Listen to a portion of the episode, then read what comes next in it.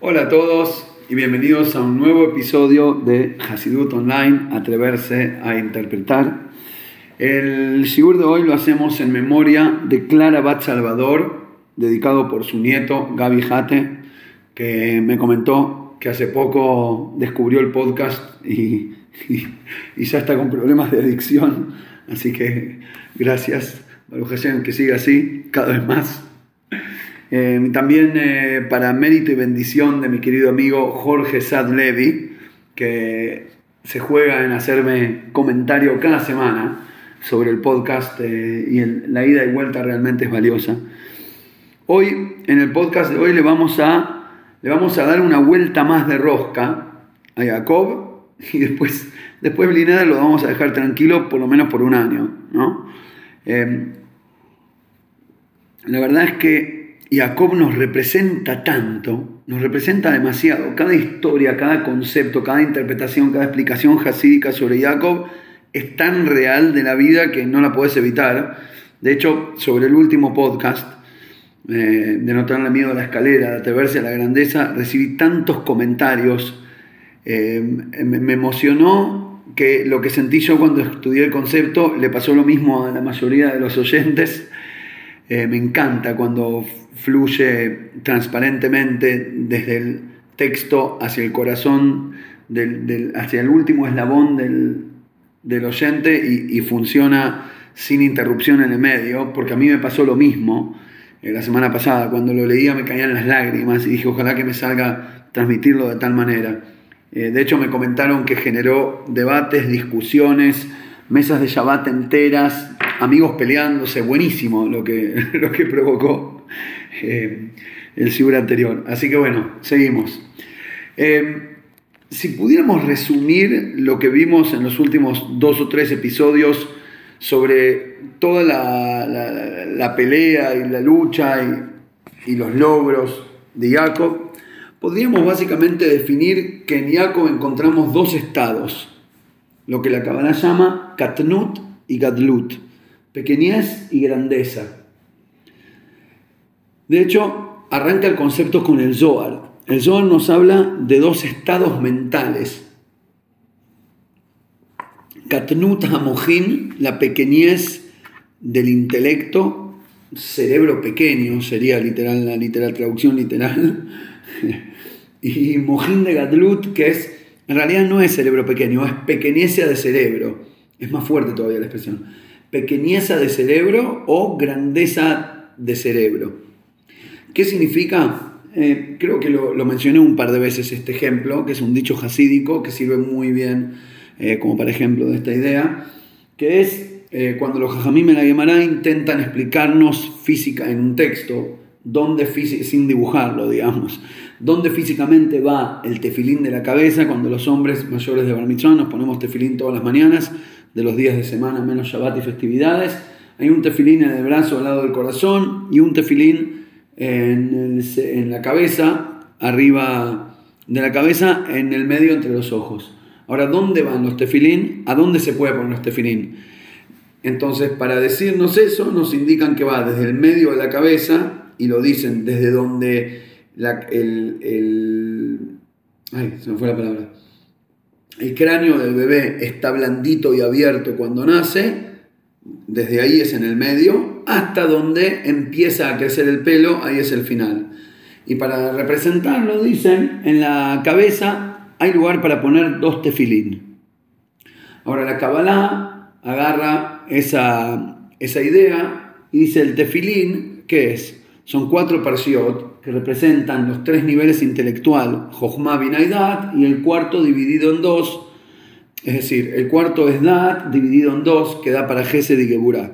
Eso eh, lo dejo para otra clase para explicar. El que lo agarró, lo agarró, y el que no, eh, en algún momento ampliaremos. La cuestión es que el tefilín es la proyección de intelectualidad divina al cerebro humano. Ese es el tefilín de la cabeza. Y lo que nos dice, eh, lo que nos indica, insinúa este dicho de los sabios, es que la cabeza de un yudí tiene lugar para dos tefilín. Te tienen que caber dos ideas, aunque sean contradictorias. Tenés que tener la capacidad de mirar al mundo y a vos mismo y a la Torá y a los conceptos tan de manera tan amplia que no te embotelles en una forma de mirar las cosas y no puedas escuchar al otro que piensa diferente. De hecho, si me preguntan a mí, la humanidad hoy necesita un par de tefilín de la cabeza más que nunca. Estamos divididos horrendamente. No, no voy a entrar en, política de ningún país, ni siquiera internacional, porque no es el tema del podcast.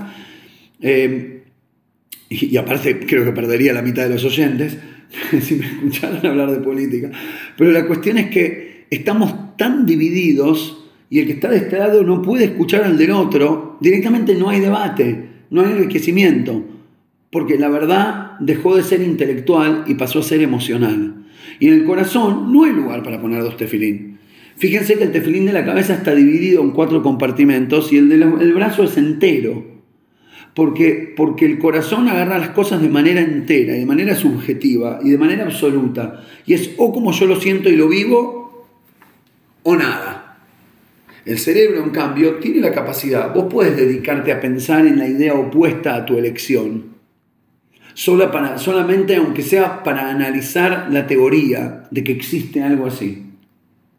Ahora, cuando vos utilizás el mojín de Gadlut, tenés eh, la capacidad de fluir a través de la, oposición y de lo opuesto, a diferencia de cuando usás solo el mojín de Katnut, que está mucho más abajo y más cerca del corazón y más limitado y más específico y más estructurado, cerrado, hermético, ahí ya te va a caber una sola. ¿A qué voy con esto? Al tema que hablábamos las últimas dos semanas. El Yehudí en su misión espiritual y en su búsqueda de sentido, en su estudio de Torah y en su conexión con la verdad infinita, se puede empotrarse en la búsqueda espiritual y punto, y no me dedico al mundo físico, no me dedico a ayudar a la humanidad a avanzar de manera eh, material, práctica, tecnológica, política o lo que fuera, porque yo soy solo el agente espiritual de la verdad y no el agente físico de la construcción del mundo, o me dedico, pero me peleo. Entonces, eh, yo busco la verdad, mm, pero también necesito plata. Ah, pero si trabajo por la plata me hago corrupto. No, bueno, entonces trabajo lo mínimo. Y cuando trabajo, hago fuerza para pensar en que esto material que estoy haciendo es en aras de hacer algo espiritual. Y estamos siempre en la pelea entre lo material y lo espiritual. Y es como que en el nivel de Jacob, en el nivel de Jacob, de Katnut, porque bueno, cuando Jacob está en nivel de Gadlut se llama Israel, y de hecho por eso es nuestro nombre, el pueblo de Israel, y no nos llamamos el pueblo de Jacob porque por lo menos aspiramos a llegar al nivel de Israel. En el nivel de Israel no hay pelea. En el nivel de Israel la relación entre lo material y lo espiritual, entre los opuestos, entre las contradicciones y los grises de la vida, fluye de una manera más adulta y más madura. Por ejemplo, el Tania habla de la manera de elevar la comida. ¿no? La comida es el ejemplo por excelencia del Hasidut para hablar de la materialidad, porque es la parte material que todos tenemos en común, todos lo necesitamos para vivir, a todos nos gusta comer, lo experimentamos como, como algo placentero y lo buscamos, inclusive a veces hasta lo buscamos demasiado y por eso existen también problemas de adicción a la comida y demás, porque es algo que al cuerpo a nivel material le es fácil, digamos. Eh, a diferencia de, no sé, si el Hasidú trajera eh, ejemplos de, otro, de otra índole, eh, por ahí aplican algunas personas y algunas no. Entonces por eso la de la comida, pero que quede claro, nunca se trata solo de la comida. Es la comida, la plata, el honor, la posición social, los negocios, las vacaciones, todo. ahora, ¿cómo se eleva y cómo se conecta con la espiritualidad esta acción de comer, por ejemplo.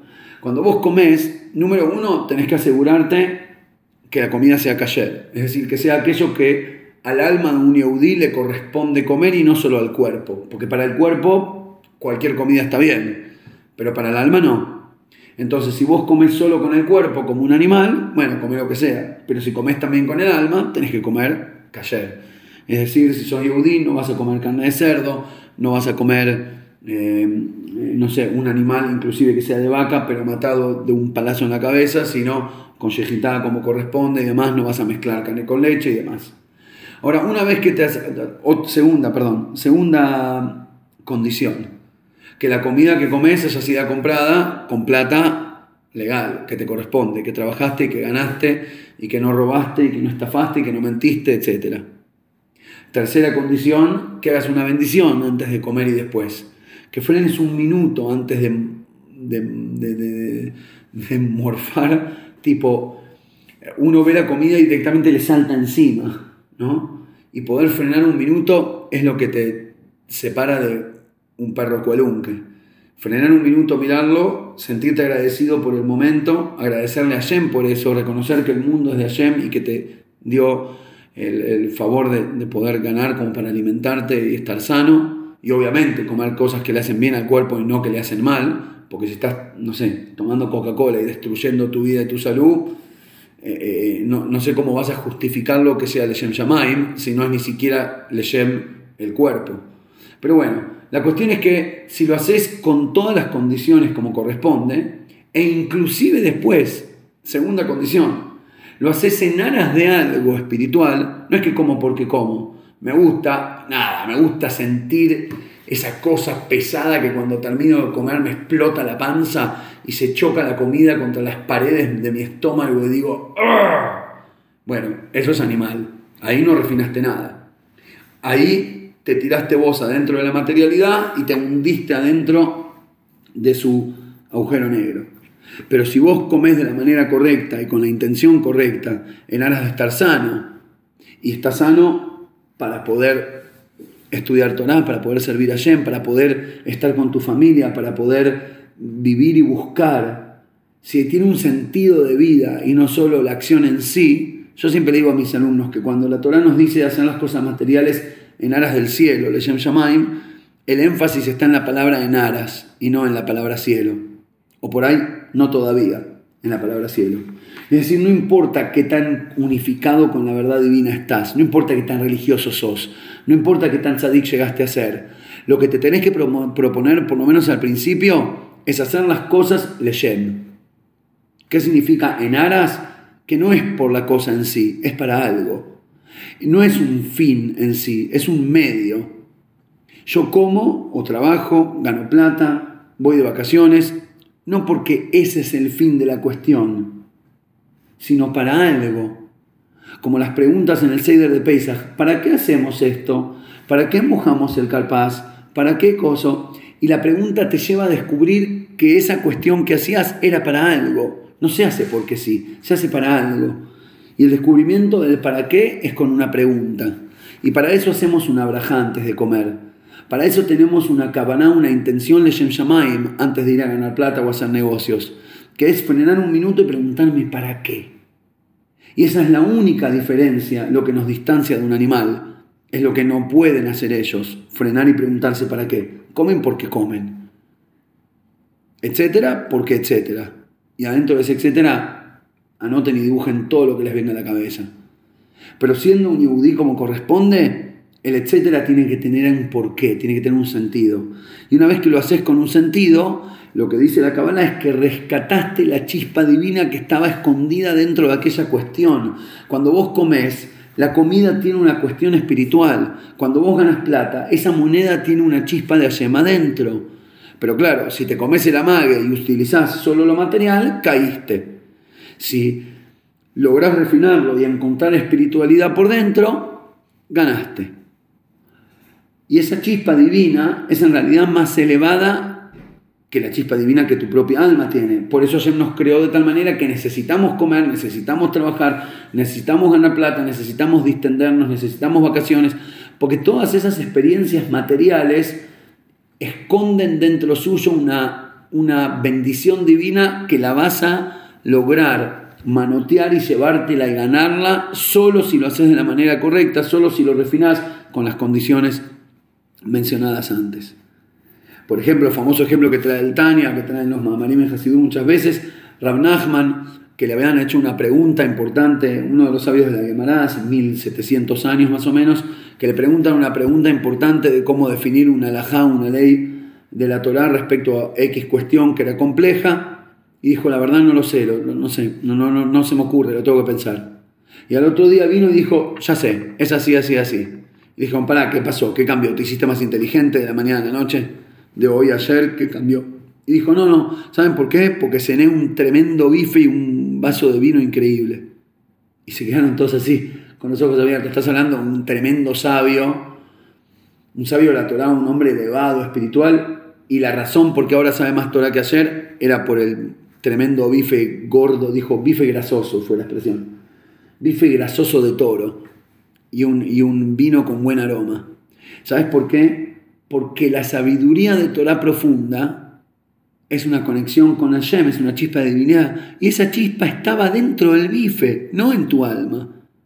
Es increíble. Es como si fuera que el tesoro de Torah que tenías que descubrir estaba dentro de una cosa totalmente material. No es como, es así. Y gracias a que lo hiciste con la cabana correcta, ese bife era cayer, lo comió un sabio, con actitud de sabio, con brajantes y después, con intención de mejorar su capacidad mental para poder estudiar Torah y enseñarla, entonces ese bife es 100% divino, no material. Y ahí lo refinó y lo elevó. Ahora, volviendo al tema original, este trabajo de refinar lo material puede hacerse de dos maneras, como Jacob o como Israel. A, las piñas o de manera tranquila o a lo grande. A las piñas es, ¡uh, me copa el bife! No, pero hacerlo como corresponde. No, no, pero yo quiero. No, pero mejor no. O en el caso de, la plata, por ahí es más fácil el ejemplo. Quiero ganar plata porque, ah, me dan ambición, quiero ser rico, quiero que todos me respeten, quiero poder comprarme todo, todo el azúcar del mundo para ser delicado. ¿No? Y eso es tipo lo bestia. Y para eso que hace falta, eh, hay que hacer picarón en los negocios, hay que embarcar alguno, hay que prometer algo que sabes que no vas a poder entregar, prometer un pago que sabes que la fecha no lo vas a tener, pero después cuando llegue la fecha se los tiro y lo pateo y busco la manera. De... Entonces, pero ¿por qué nacen todas esas ideas? Y porque caes en el amague de la materialidad per se como fin y no como medio, y entonces caes.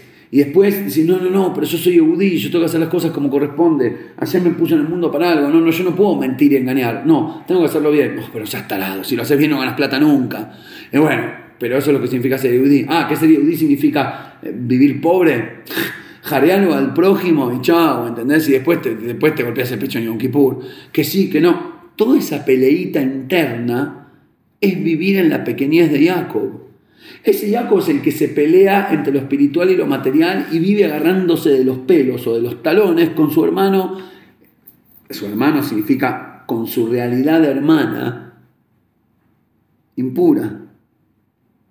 Pero después hay otra manera de lidiar con el mundo es meditar profundamente en este concepto de Hasidut y en todos los conceptos de Hasidut, hasta el punto que te das cuenta que no hay dos Reshuyot, no hay dos gobiernos, no hay Dios y el diablo, no hay material y espiritual, hay una verdad absoluta que lo incluye todo.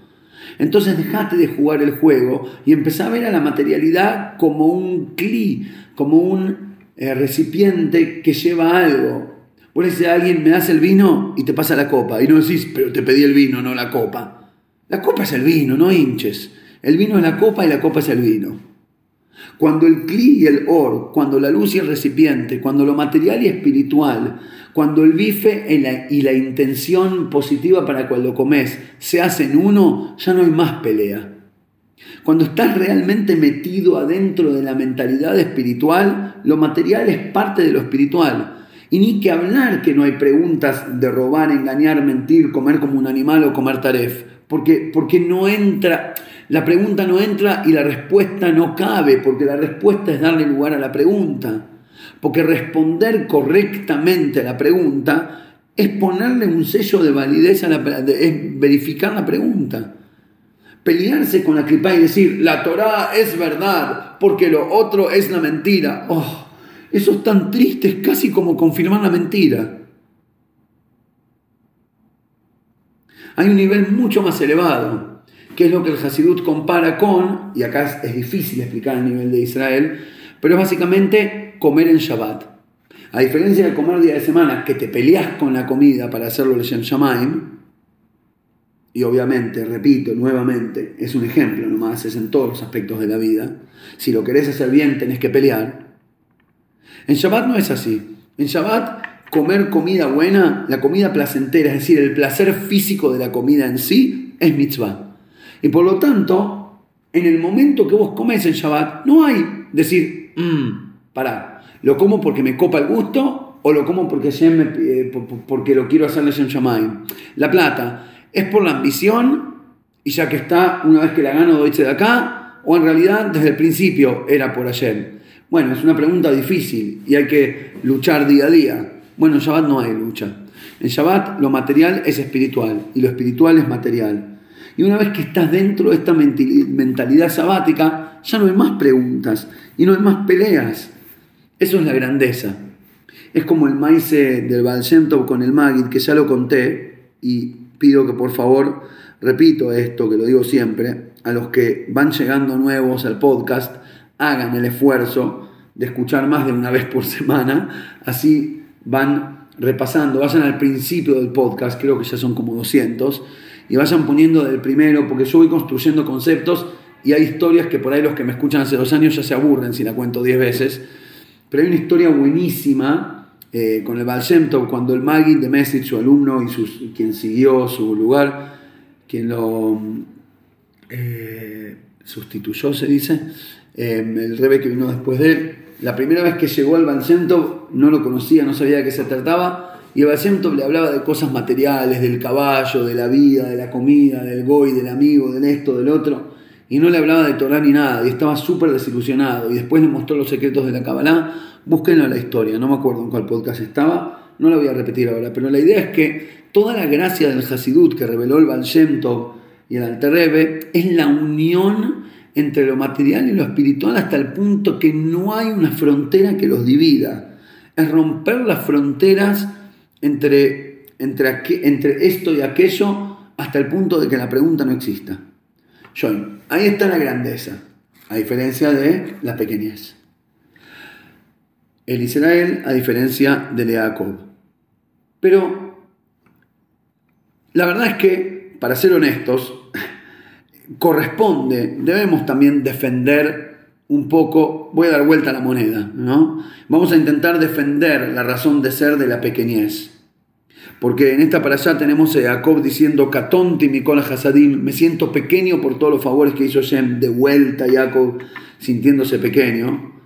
Y no puede ser solo Gizarón, no puede ser solo, eh, eh, eh, ¿cómo se llama?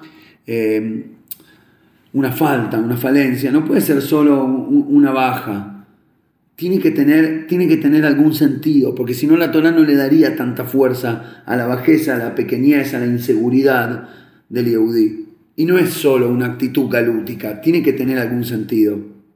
Entonces ahora vamos a interpretar un poquito la razón de este Katnus e inclusive explorar para qué sirve.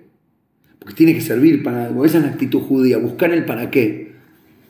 A veces, muchas veces en la vida nos preguntamos cuando ocurren cosas difíciles, desafíos, nos preguntamos, pero ¿por qué? ¿Por qué pasa? Hashem, ¿por qué? Y la pregunta, ¿por qué te traba? La pregunta ¿para qué te hace crecer? ¿Por qué es pregunta de Jacob? ¿Para qué es pregunta de Israel? Cuando estás en Katnus Amoijin, te trabaste con el fin del evento y ya terminó ahí. Y la única pregunta es ¿por qué? como para poder quejarte.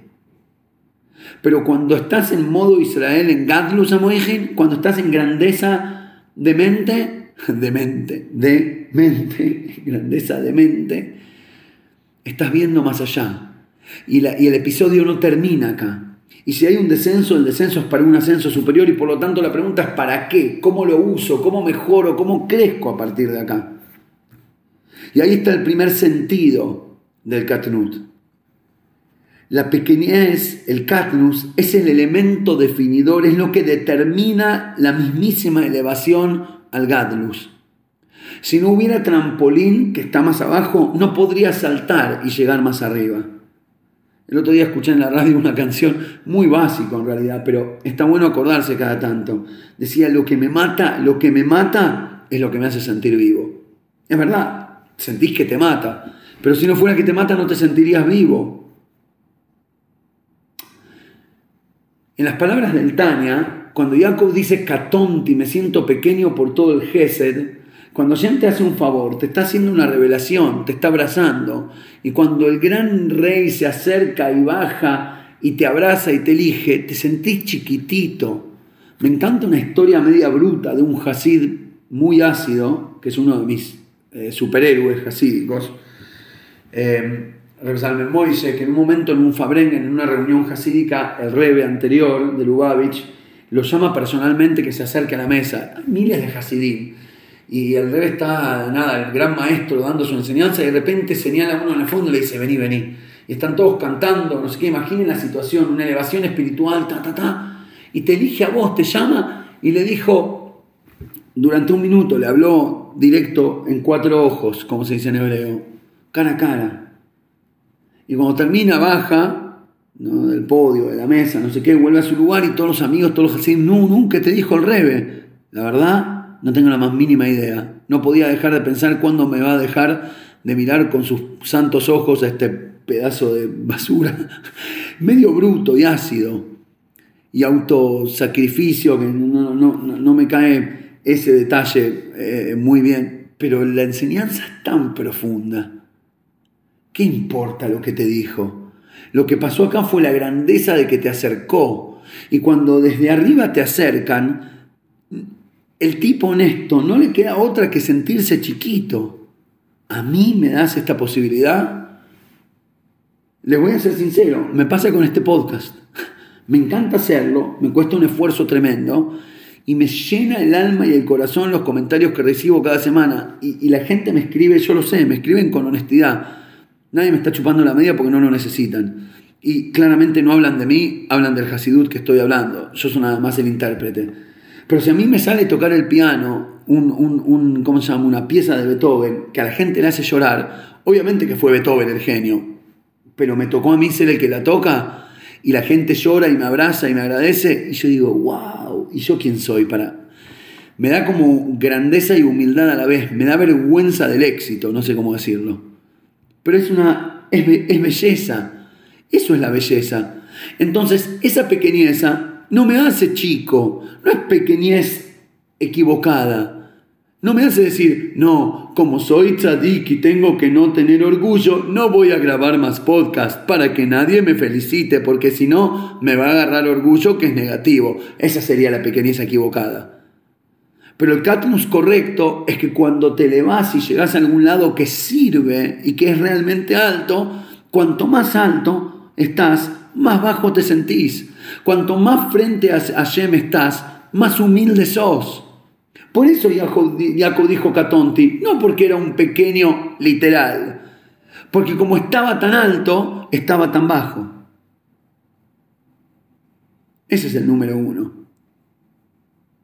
El número dos es que la bajeza esta de la humildad frente a Shem es el trampolín para llegar a la grandeza próxima. No hay forma de crecer a menos de que primero seas chico. A ver, es obvio. Los grandes no crecen. Como, una vez uno de mis chicos me dijo hace rato, ¿no? Que nos hacía enseñanzas de mineros chiquitos. Cuando era muy chiquito me dice, pero ¿y qué? Y yo cuando tenga mil años, ¿cómo voy a entrar adentro de la casa? porque si él me ve a mí más alto, el hermanito de 8 años es más alto, y el de 15 es más alto, y mami es más alta, y papi es más alto, y bueno, y si seguís creciendo, ¿hasta dónde llegás? ¿Que me choco con el techo? ¿Hay casas hasta el cielo?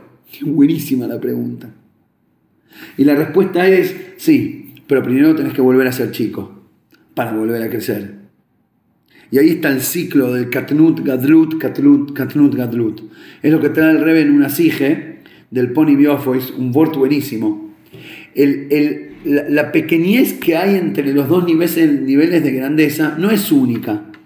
Son varias pequeñeces intercaladas entre cada nivel de grandeza. Y por eso dice que siete veces cae el tzadik y vuelve a levantarse. Porque antes de cada elevación hay una caída. No hay Gadlut sin Katnut. Y lo más loco es que las pequeñeces de diferentes niveles, las dargues de Katnus, están relacionadas entre ellas. Es decir, la pequeñez de nivel 10 no es que es problema de ricos, Uh, invertí 27 millones y no tengo liquidez hasta pasado mañana. ¿Qué hago para ir al almacén? Y nosotros nos reímos y decimos, claro, problema de ricos. No, no, no. La, pequeñez que hay entre grandeza alta y grandeza mayor es un catnus real. Y es un problema absoluto. Inclusive comparado con el nivel más bajo. Es decir, cuando vos te caes entre el nivel 5 y el 6, estás en menos 1, no en 5 y cuarto. Para explicar cómo funciona, el Rebe trae dos ejemplos. Número uno, la aceituna.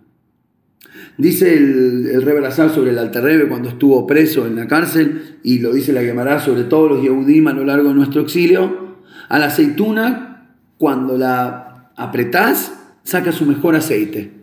La presión es lo que da el mejor fruto de la aceituna. El aceite de oliva, que es tan deseado, tan, tan bueno, tan rico, tan, nutri, eh, tan, tan eh, ¿cómo se llama? nutricioso, eh, nutritious. Ya está, se me fueron las palabras en español. Bueno, la cuestión es que el aceite de aceituna es tan maravilloso, pero si dejas la aceituna enterita, no va a salir nunca. Hay que reventarla. Y una vez que la reventás, saca el mejor jugo. Ahora dice el Rebe, meditemos un minuto en lo que pasa en el interín. ¿Qué pasa in between? Cuando la aceituna ya no es aceituna, está totalmente aplastada y reventada y todavía no tenés el aceitito lindo en la botellita. ¿Qué siente la aceituna? Uf, Yatzakereach mikan mikan. Quedó pelado de acá y de allá. Como el ejemplo que trae la Gemara, buenísimo el ejemplo. Había uno que tenía dos esposas, una mayor y una joven. La mayor quería que él tenga pelo blanco, gris, para que se parezca a ella, para que esté pegue más con ella. Y la jovencita quería que le quede solo el pelo negro para que pegue más con ella. Entonces cuando estaba con la joven le tiraba todos los pelos blancos, se los sacaba. Y cuando estaba con la, con la mayor le tiraba, eh, perdón, eh, sí, le tiraba todos los pelos negros. Y la cuestión es que terminó quedando pelado de los dos lados. No quedó ni con pelo negro ni con pelo blanco. Quedó sin, sin, ¿cómo era? Sin el pan y sin la torta. Hay un momento así. El segundo ejemplo lo materializan inclusive mejor. Cuando uno está entendiendo una idea elevada, ponele, hay alguien que no sabe nada, el Katnut número uno, el tipo no sabe. Después está el Gadlut, que es ganar conocimiento y saber. Ahí está la riqueza. Pobreza es no tener conocimiento, riqueza es tener conocimiento. Después el tipo que tiene conocimiento, en un momento vuelve a pegar un, estirón de crecimiento y descubre, está por descubrir, está por descubrir una nueva dimensión de sabiduría y en el interín aparecen preguntas al nivel anterior, que es la única ruptura que va a abrir la puerta a llegar al nivel que viene, y en el momento que está con preguntas sobre todo su conocimiento, no es que es un capo que sabe mucho y encima tiene preguntas a la teoría. Se siente una basura, una porquería, ahora no sé nada, me olvidé todo. Por favor, levante la mano todos los que tienen amplio conocimiento en algún área de la vida. ¿No les ha pasado que ya sos el re profesor o lo que fuera o el que sabe de un tema y después de repente te empezás a cuestionar todo y decís, pero para pucha, nada era así, no era tipo, se me rompió todo. Y decís, no es que, claro, sé mucho y por eso tengo preguntas. La sensación es, volví a menos uno. No es que estoy en cinco y medio por llegar al seis. No es que estoy en, un millón y medio. Estoy en cero, se me quebró todo, se me rompió la estructura. Pero en realidad, dice el Rebe, las preguntas al, escalón, al peldaño anterior, la ruptura, y pregunta en hebreo se dice kushia, que es eh, golpe duro, el golpe duro o, pirja, que es directamente destruir, tipo la destrucción de la sabiduría es literalmente parte de la construcción. No hay forma de llegar a un nuevo descubrimiento de sabiduría si no se te rompe el anterior. Como el ejemplo del tipo que tenía una vaca y recién cuando se le murió la vaca logró hacer un negocio, hacerse millonario. Hay que matar la vaca para volver a crecer. Ahora, tener esta perspectiva y esta mentalidad, cuando ves la vaca muerta, cuando ves toda la casa que construiste, construiste destruida y en pedazos, ver al Katnut como parte del próximo Gadlut, ahí está la verdadera grandeza. La verdadera grandeza de Jacob no es agrandarse y nunca ser pequeño. yo te la surfeo por encima, a mí las olas ni me mojan. Nada, ese es el agrandado Stam. Hay una virtud en la pequeñez. Hay una virtud en la destrucción. Hay una virtud en la nada que está entre los dos algos. Pero la única manera de transitarla de manera correcta es tener fe en Hashem, saber que estás creciendo y saber que son los dolores del crecimiento. Y ahí está la grandeza dentro de la pequeñez. Lograr llegar al Gadlus, de fluir con grandeza a lo largo de los desafíos de la vida hasta el punto que no sean ni desafíos, pero no porque no tenés desafíos, porque sabés ver a los momentos de desafío como un trampolín para crecer hacia lo más alto y hacia lo más grande. Porque sabés ver, sabés ver el Gadlus dentro del Katnus. Porque como consecuencia de pasar esta etapa, vas a terminar fluyendo en grandeza para después volver a quebrar. Pero esta vez ya va a ser a conciencia y sabiendo el secreto que adentro del quiebre está la mayor elevación. Y por lo tanto, cuando ya sabes que al final de la guerra la ganaste, inclusive durante el momento de la dificultad, no la estás sufriendo. La luchás, pero cantando y disfrutándola. Porque sabes que inclusive el momento de la lucha es solo una preparación para la verdadera paz que viene después. Gracias a todos nuevamente por estar, por escuchar, por participar. Y Beserat Hashem nos escuchamos la semana que viene. Shabbat.